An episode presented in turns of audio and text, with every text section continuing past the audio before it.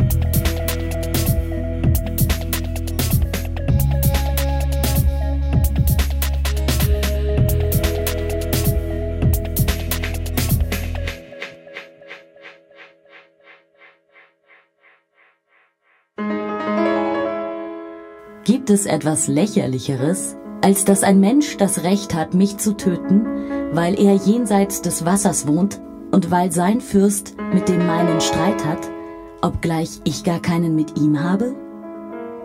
Blaise Pascal Lora München auf der 92.4. Montag bis Freitag von 17 bis 24 Uhr.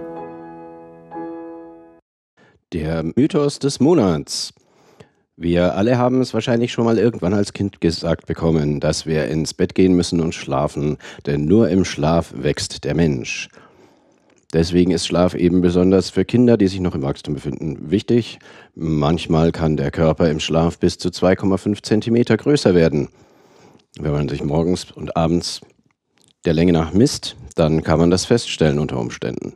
Und ob das wirklich stimmt mit dem Wachstum, das erklären wir am Ende der Sendung. Klassenkampf in der Luft. Die erste Klasse macht Flugpassagiere aggressiv. So schreibt die Süddeutsche Zeitung unter Berufung auf eine Studie von Catherine A. DeSalle und Michael I. Norton, die sie in der Fachzeitschrift Proceedings of the National Academy of Sciences of the United States of America, PNAS wird das abgekürzt, unter dem Titel Physical and Situational Inequality on Airplanes Predicts Air Rage veröffentlichten. Das heißt im Wesentlichen, dass es offensichtlich davon abhängt, wie es in einem Flugzeug so zugeht, ähm, insbesondere so ähm, beengte Verhältnisse spielen hier eine Rolle. Und die Forscher haben dazu äh, Daten ausgewertet, die sie von einer Fluglinie bekommen haben. Das kann man jetzt vielleicht ein bisschen kritisieren, weil es tatsächlich nur eine Fluglinie ist, aber es ist eine große internationale Fluglinie. Der Name ist in der Studie leider nicht genannt. Und dort haben sie untersucht, ähm, wie die Flugzeuge beschaffen sind und ähm, äh, dann jeweils eben geprüft, äh, ob die Häufung von solchen Zwischenfällen, dazu gehört allerdings auch heimliches Rauchen, ähm, aber eben auch rumpöbelnde Passagiere oder wenn sie sich da ähm, maßlos betrinken, das wird da alles mit reingerechnet. Und äh, es ist tatsächlich so, dass die Passagiere stärker zu Ausfällen neigen, wenn sie ähm, in besonders beengten Verhältnissen sitzen müssen. Das äh, zeigt sich darin, dass diese äh, Zwischenfälle in Flugzeugen zunehmen, genauso wie ja eben auch die Bestuhlung ähm, im Laufe der Jahre immer enger geworden ist, weil man eben äh, versucht, wenn man äh, alle nochmal einen halben Zentimeter zusammenrückt, alle Stuhlreihen, dann kriegt man eben vielleicht noch eine zusätzliche rein. Das bedeutet dann zusätzliches Geld. Deswegen ist es da immer so eng. Was aber noch einen stärkeren Einfluss hat, haben die herausgefunden, ist soziale Ungleichheit. Das bedeutet, wenn man ähm, vorne im Flugzeug ist ja häufig die erste Klasse runtergebracht, wenn es denn eine gibt. Und Passagiere, die durch diese erste Klasse durchgehen müssen, um an ihren ähm, Platz in der Economy Class zu kommen, äh, die, äh, bei denen steigt die Wahrscheinlichkeit, äh, dass sie austicken auf dem Flug signifikant an. Also man hat es dadurch festgestellt, dass ähm, bei Flugzeugen, wo die Economy Class Passagiere die äh, Flugzeuge durch eine mittlere Tür betreten, wo sie also nicht durch die First Class durchlaufen müssen, da werden sie dann äh, automatisch friedlicher. Also sonst sind die Parameter gleich, da kann man das dann sehr schön, sehr schön sehen. Ähm, witzigerweise ist es umgekehrt noch schlimmer. Die Passagiere, die in der ersten Klasse sitzen, die äh, werden äh, besonders aggressiv, wenn Economy-Passagiere äh, durch ihr Territorium durchgehen sozusagen. Das, ähm, da vergessen sie dann also ihre, ihre gute Erziehung, die sie vielleicht hoffentlich genossen haben. Und das Ganze kann man interessanterweise, so ähm, sagen es die äh, Leute, die die Studie geschrieben haben, beziehungsweise den Artikel geschrieben haben, veröffentlicht haben, dass all diese Erkenntnisse sich auch gut auf Architektur von Arbeitsplätzen übertragen lassen. Wer also erst an weitläufigen Luxusbüros seiner Vorgesetzten vorbeilaufen muss, um seinen Arbeitsplatz im Großraumbüro zu gelangen, bekommt ebenfalls schlechte Laune. Ob es nun die Laune besonders hebt, was die World Health Organization in der Zwischenzeit ähm, herausgefunden hat, ähm, kann dahingestellt bleiben. Also Sie haben ähm, jetzt eine Pressemeldung veröffentlicht, wo Sie schreiben, dass Sie, ähm, wir hatten es ja in der letzten Sendung, äh, wegen Glyphosat im Bier, da hatten wir äh, kurz drüber gesprochen, dass Glyphosat äh, eben in, in, sehr vielen Bieren vorkommt. Äh, das sind Pflanzenschutzmittel, also beziehungsweise ein Pflanzenvernichtungsmittel, äh, das man auf den, auf den Acker kippt und dort alle Pflanzen vernichtet. Und das soll sich dann ähm, die Reste des Mittels sollen sich dann abbauen und dann sollen nur noch die Pflanzen wachsen, die man eben danach dort anpflanzt. Klingt an sich ganz clever. Ähm, die Frage ist, ist, das, äh, ist der Stoff für Menschen gefährlich oder nicht? Und da waren sich bislang die World Health Organization, die WHO und das Bundesinstitut für Risikobewertung nicht einig, denn das äh, Bundesinstitut, was so ähm, sehr als ähm, agrarwirtschafts- und industriefreundlich gilt, die haben gesagt, ach, Glyphosat ist alles kein Problem, das ist also nur in sehr hohen Dosen giftig und äh, da hat dann der Bundesgesundheitsminister Schmidt auch sich zu der äh, Aussage verleiten lassen, dass man schon 1000 Liter Bier am Tag trinken müsste, damit man eine schädliche Dosis von dem Glyphosat aufnimmt. Dieses alles aber eben unter der Prämisse, dass es nicht krebserregend ist. Denn bei krebserregenden Stoffen gibt es keine unbedenkliche ähm, Maximalmenge oder akzeptable Menge, die man am Tag aufnehmen kann, sondern krebserregend soll man überhaupt vermeiden. Und da war es also bislang so, dass die ähm, World Health Organization und dieses äh, Krebsforschungszentrum IRAC der Auffassung war, dass Glyphosat wahrscheinlich krebserregend ist und die WHO hat sich nun also hingesetzt im, äh, am 13. Mai haben sie eine, eine Konferenz oder eine größere Besprechung von einer Arbeitsgruppe zum Thema Pestizide zusammengesetzt und die haben dann gesagt, jetzt ist äh, Glyphosat doch nicht krebserregend. Ich weiß nicht, wie das äh, IRC da in der Zwischenzeit dazu steht. Das gehört ähm, so ein bisschen zur WHO, das ist da angegliedert. Insofern kann es sein, dass die ihre Meinung auch geändert haben. Aber wenn es dann stimmt, ist das ähm, eben vielleicht doch so, ähm, dass die Glyphosatmengen im Bier nicht bedenklich sind. Das äh, bleibt also weiter spannend. Ähm, jetzt sind sich also aber auf, äh, sind sie sich zumindest mal einig. Und ähm, interessant ist das natürlich vor dem Hintergrund, dass ähm, diese Woche ähm, die EU entscheidet, ob das Glyphosat als ähm, agrartaugliches äh, Pestizid wieder, oder nicht Pestizid, sondern es ist ein Herbizid, weil es ja Pflanzen, äh, Pflanzen umbringt, ähm, wieder zugelassen werden soll. Das äh, läuft nämlich demnächst aus, diese Zulassung, und dann darf man es nicht mehr verwenden auf den Ackern. Und jetzt ähm, nach diesen neuen Erkenntnissen oder diesem neuen Statement der WHO könnte man sich durchaus vorstellen, dass die Entscheidung in der EU anders ausfällt als bislang angenommen.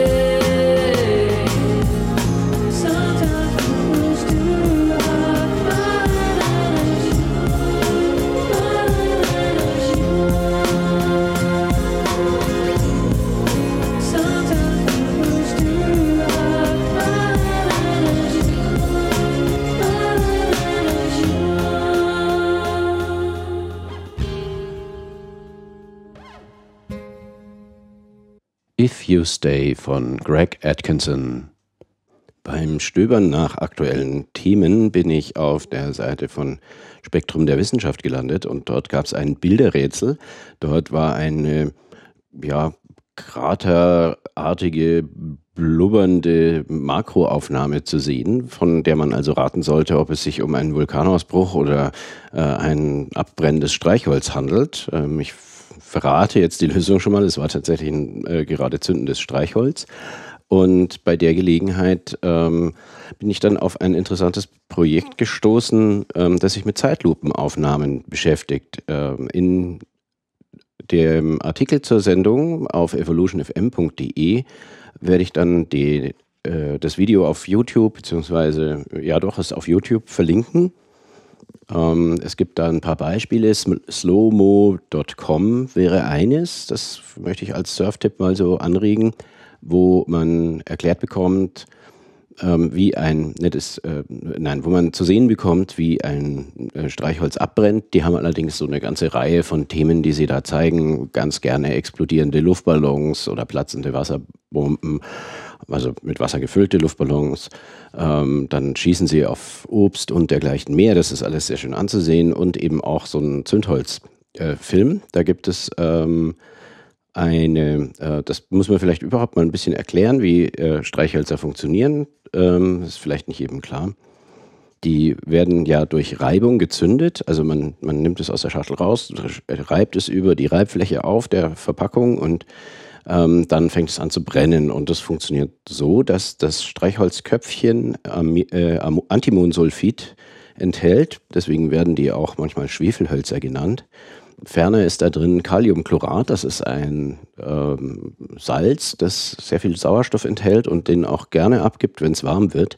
Und zwar bekommt ein brennender Stoff dann sehr viel mehr Sauerstoff, als es an der Luft möglich wäre. Und dieser brennende Stoff ist äh, eben diese, dieses, äh, dieses Antimonsulfid. Und außerdem, damit es also zündet, dieses Kaliumchlorat, ähm, braucht man roten Phosphor. Also zumindest ist das das, was bei Streichhölzern verwendet wird. Und das ist aber nicht in dem Streichholzköpfchen drin, sondern das ist mit dem Glasmehl zusammen auf der Reibefläche an der Packung untergebracht, damit es eben nur dort funktioniert, wenn man dran reibt.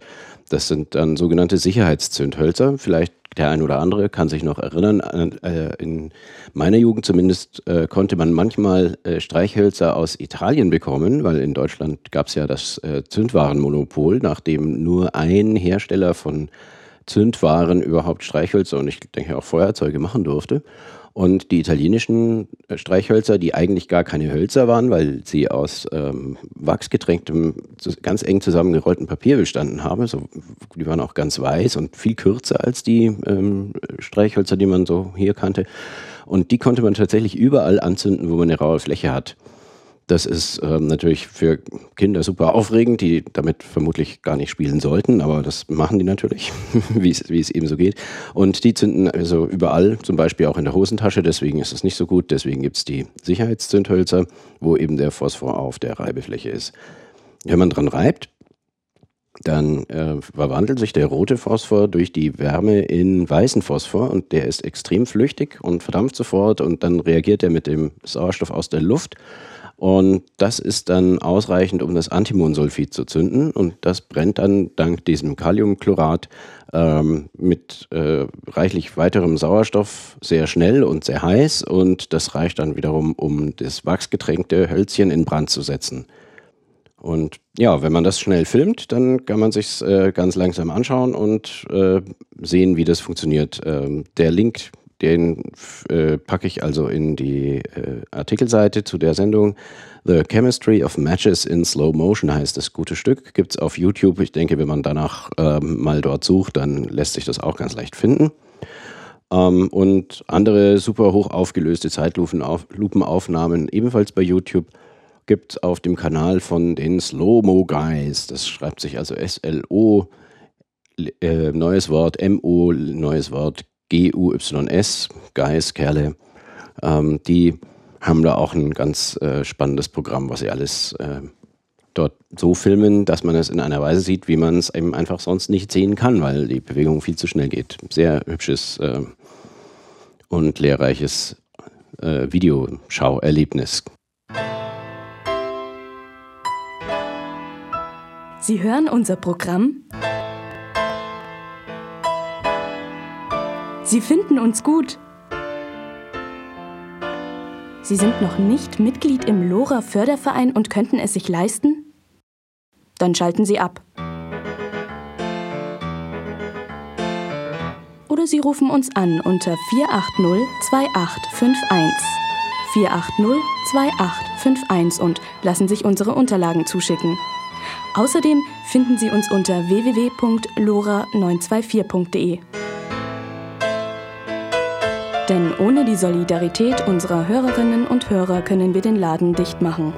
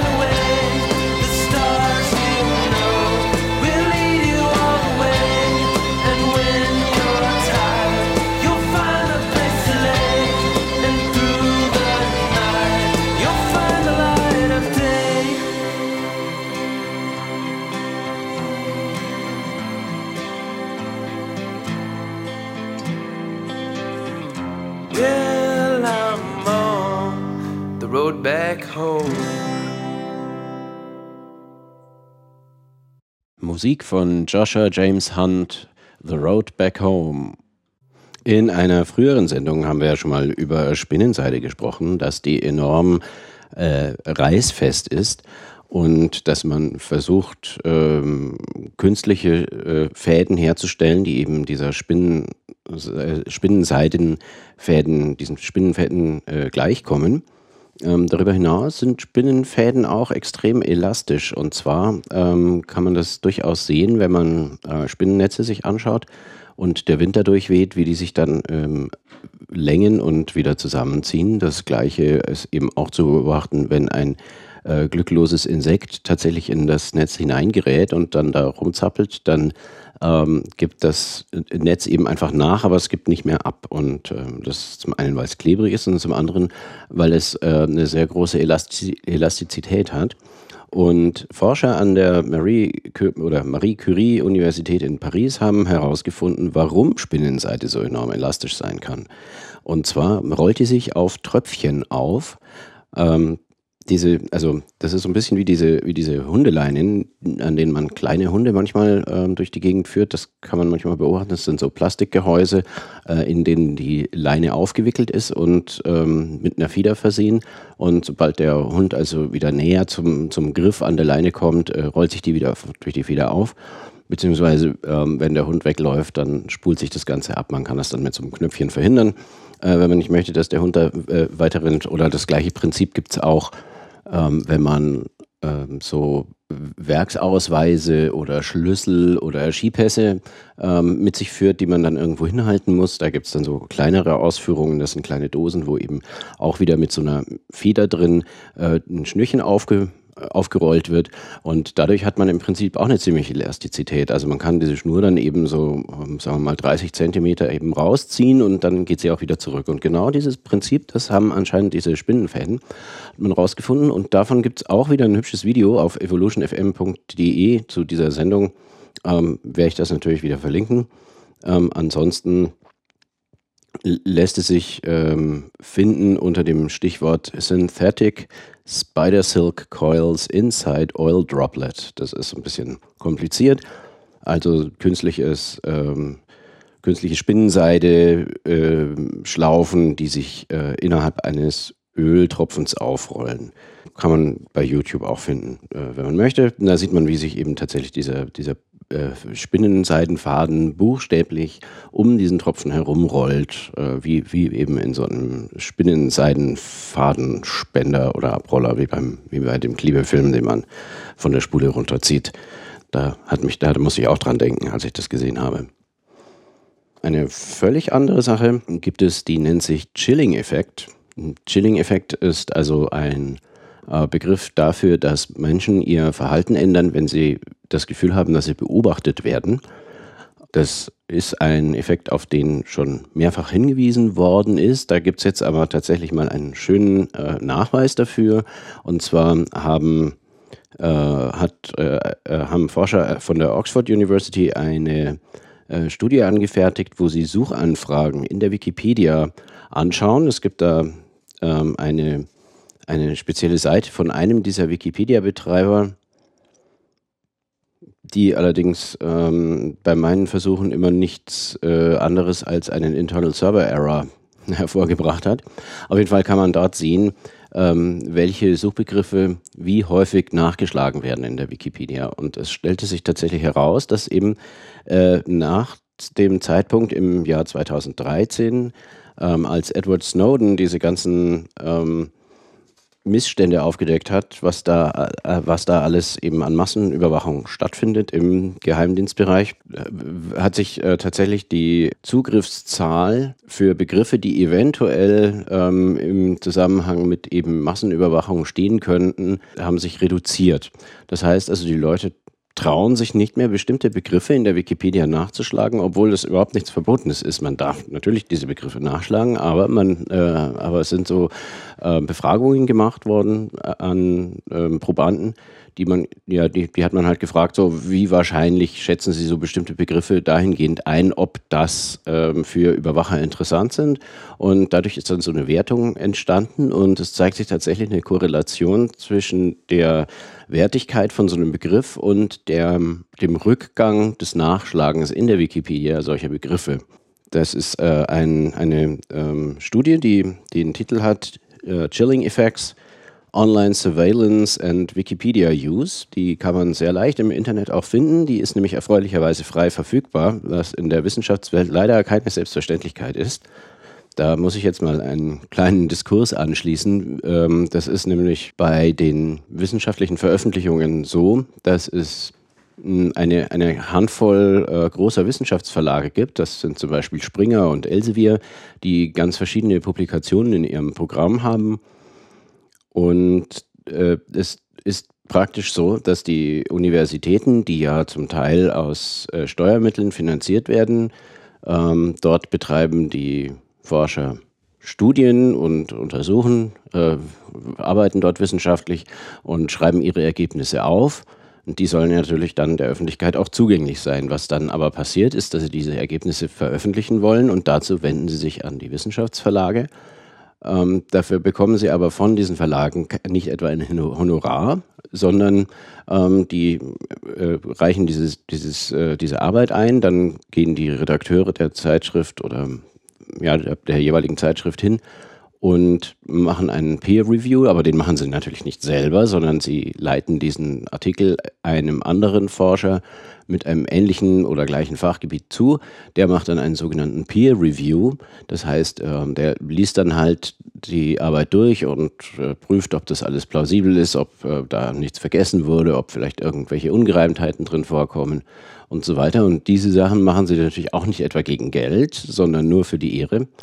Und ähm, wenn dieser Peer Review erfolgt ist, dann kann der Autor die Studie noch mal ein bisschen korrigieren. Also was dann da angemeckert wurde, das wird er dann noch, äh, werden, die, werden die Autoren dann gerade ziehen und dann wird das äh, in das Magazin gedruckt, wobei die gedruckten Ausgaben ähm, vielleicht gar nicht so besonders praktisch sind. Man will es ja eigentlich lieber elektronisch haben, damit man ähm, vielleicht im Text auch mal gezielt nach was suchen kann und äh, man nicht irgendwelche Zeitschriften durch die Gegend schleppen muss. Jedenfalls ist es aber so, dass die Abonnements äh, zum Teil äh, fünfstellige Summen kosten im Jahr und manche Institute äh, sich das einfach auch gar nicht leisten können, da ähm, Publikationen von diesen Wissenschaftsverlagen äh, zu abonnieren. Und das führt dann unter Umständen tatsächlich dazu, dass ein Forscher, der, äh, der, an, der, der zu einem Thema eine Arbeit geschrieben hat, ähm, gar keinen Zugriff mehr auf seine, also er hat es natürlich schon, aber dass er im Prinzip hat, hat die, Uni, die kleine, äh, eine kleine Universität möglicherweise gar keinen Zugriff auf ihre eigenen Veröffentlichungen.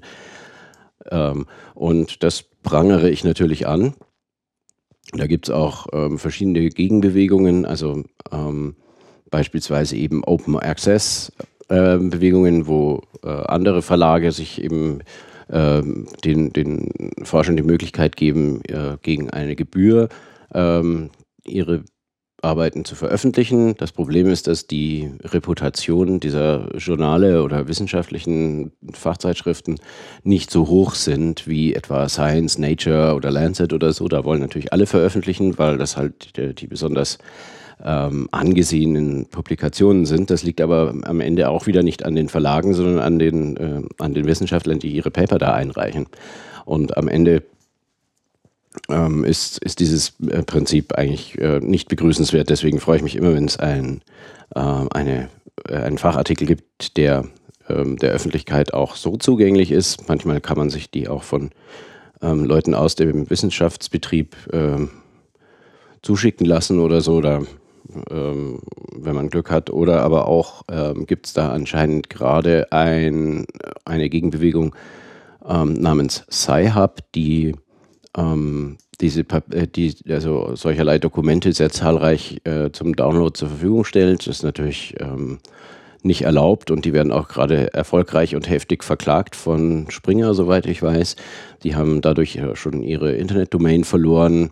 Ähm, ich vermute aber, wenn man nach Sci-Hop äh, mal sucht, wird man vermutlich irgendwas finden. Es ist auf jeden Fall ähm, aber mit Vorsicht zu genießen, weil äh, das natürlich die ähm, Urheberrechte dieser Verlage nicht berücksichtigt.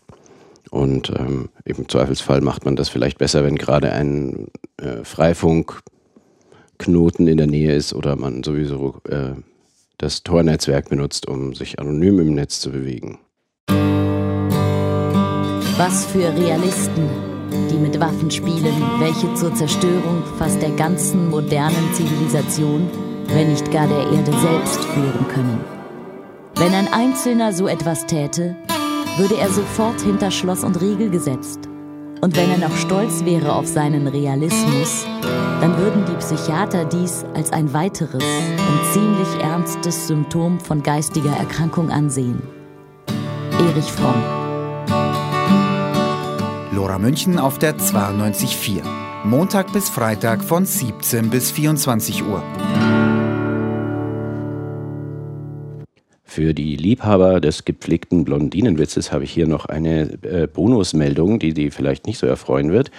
Ähm, denn tatsächlich äh, hat es an der Ohio State University eine Umfrage gegeben, eine kleine Studie hat man da gemacht mit ein paar tausend Probanden. Da hat man äh, Intelligenztests durchgeführt und auch gleichzeitig die Haarfarbe erhoben und das Geschlecht. Oder ich glaube, soweit ich sehe, hat man überhaupt nur ähm, weiße Frauen gefragt, bei denen dann allerdings die blonden äh, Probandinnen ähm, geringfügig besser abgeschnitten haben. Die sind allerdings, äh, die Unterschiede sind nicht wirklich signifikant. Ähm, das sind hier ähm, äh, fünf Nachkommastellen, also fünf Zehntel äh, im IQ ähm, bei denen die Blonden besser abgeschnitten haben. Aber es ist auf jeden Fall mal geeignet, um dieses ähm, ja, offensichtlich einigermaßen dumme Vorurteil zu widerlegen. Um Intelligenz geht es auch in einer Untersuchung äh, von Michael A. Woodley in Many in äh, Großbritannien, also in England, und seinen Kollegen von der Technischen Universität in Chemnitz. Die haben nämlich nachgewiesen, dass die Gehirne von Engländern und von Deutschen gleichermaßen im vergangenen Jahrhundert dauernd gewachsen sind.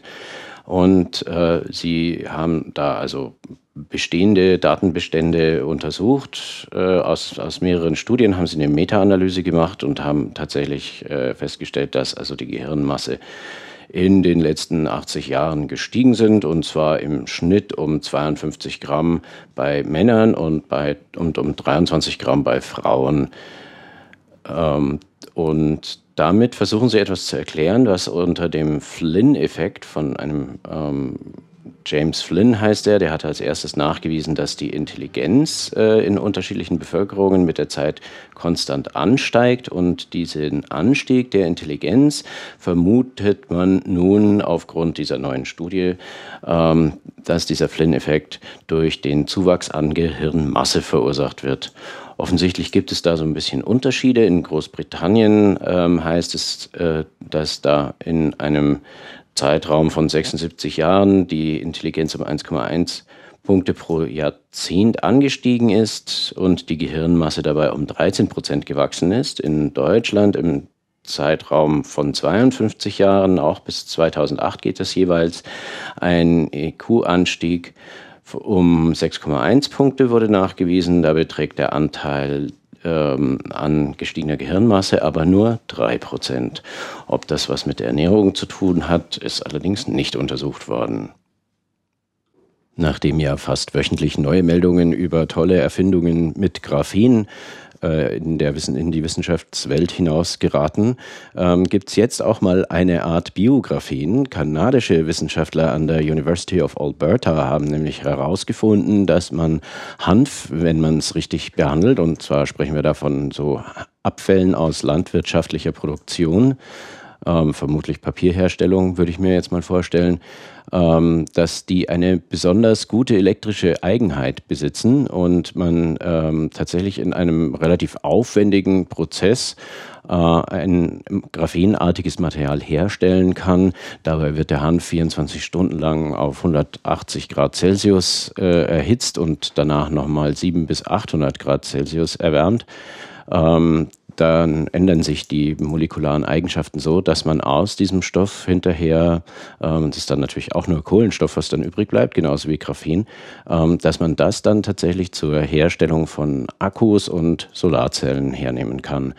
Ähm, trotz des äh, relativ hohen Energiebedarfs bei der Herstellung sagen die äh, Wissenschaftler allerdings, ähm, lohnt es sich trotzdem, weil die Herstellung von reinem Graphen ähm, einfach noch viel aufwendiger ist. Hier habe ich jetzt noch einen Veranstaltungshinweis. Die Münchner Regionalgruppe aus dem Förderkreis der Giordano Bruno Stiftung trifft sich wieder am Dienstag, den 7. Juni, im Hackershaw Bräuhaus an der Theresienhöhe 7.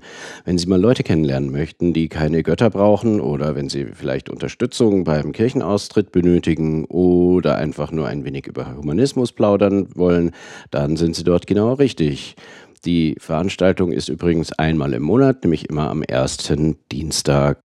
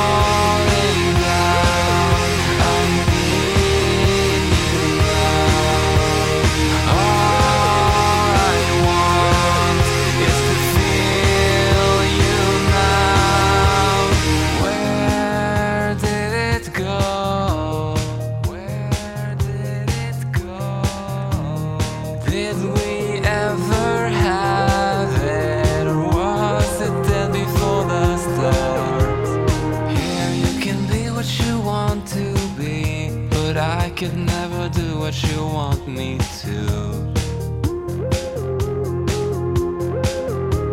I could never do what you want me to.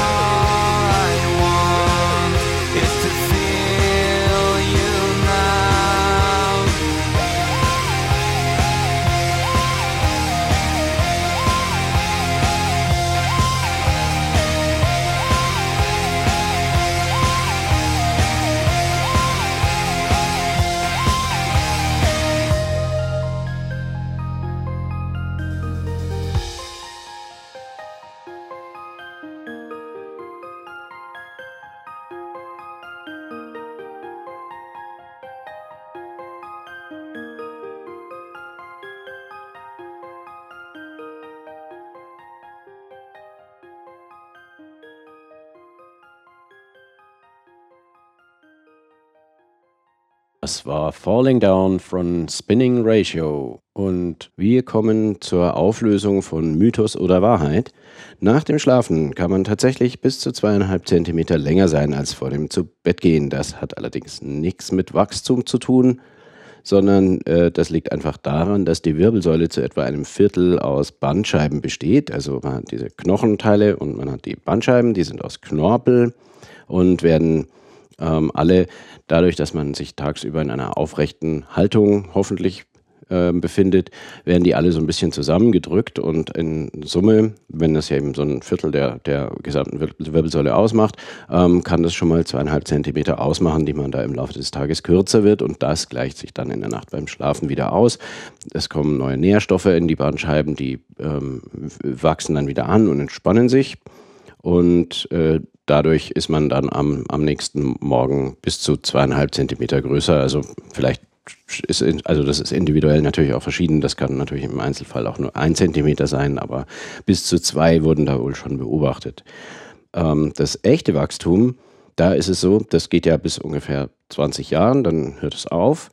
Und es stimmt zumindest zum Teil, dass er sich nachts vollzieht, denn die Hypophyse, die eine Drüse zwischen Augen und Ohren ist auf der Unterseite des Gehirns, die ist nachts besonders aktiv, nämlich schüttet sie eine Stunde nach dem Einschlafen die meisten ähm, Wachstumshormone aus. Das äh, passiert tagsüber auch, aber da eben am allermeisten. Und ähm, das spielt nicht nur bei Kindern eine Rolle, sondern auch bei Erwachsenen. Ähm, zwar, äh, zwar wachsen wir Erwachsenen nicht mehr in die Höhe, aber ähm, wir tauschen doch einen ganzen Haufen Zellen aus an unserem Körper und die brauchen dafür Wachstumshormone und die kommen eben genau aus dieser Hypophyse. Und ähm, beim Erwachsenen macht die nicht mehr ganz so viel ähm, Hormone, Wachstumshormone, das sind nur 60 Prozent, die wir noch benötigen gegenüber Kindern. Aber es ist tatsächlich also so, dass Schlaf wichtig ist für ähm, das Wachstum, also wenn man sich im also sowohl Zellwachstum als auch eben das Längenwachstum von Kindern. Ähm, es gibt da auch Studien, die äh, die Auswirkungen von Schlafentzug äh, auf ähm, auf die äh, Zellerneuerung oder auf das Wachstum machen. Es ist wohl so, dass die ähm, bei Schlafmangel äh, versucht die Hypophyse die ähm, Hormonausschüttung dann zu erhöhen, um das ein bisschen auszugleichen. Aber eine Mütze voll Schlaf ist auf jeden Fall gesund, nicht nur für Kinder, sondern auch für Erwachsene.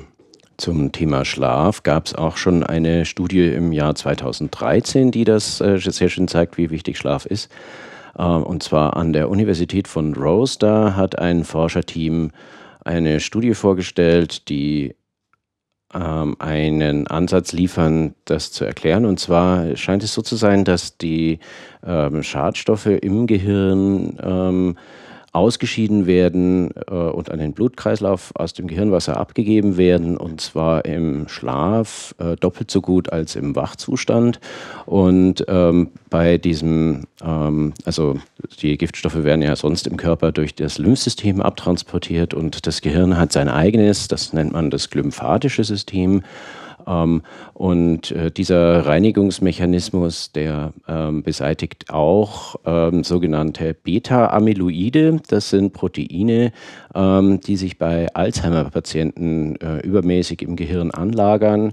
Ähm, ob das jetzt Ursache oder Wirkung ist, kann ich äh, im Moment nicht erklären. Das gab ja schon mal so einen Fall, wo man gedacht hat, dass äh, Aluminium Alzheimer verursacht, also zum Beispiel solches, was in äh, Deos drin ist, hat sich aber dann herausgestellt, dass ähm, man zwar dieses Aluminium in den Gehirnen von ähm, Alzheimer-Patienten dann finden kann, wenn man die äh, posthum untersucht, äh, postmortem, ähm, aber äh, tatsächlich war es dann so, dass eben äh, Alzheimer-Patienten das im Gehirn stärker anlagern als gesunde.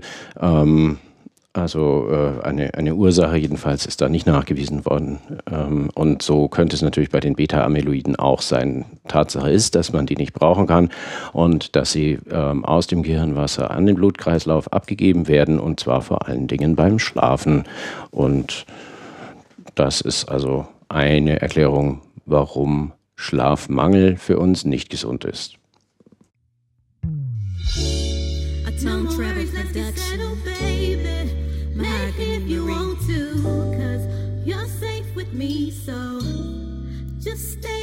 Hari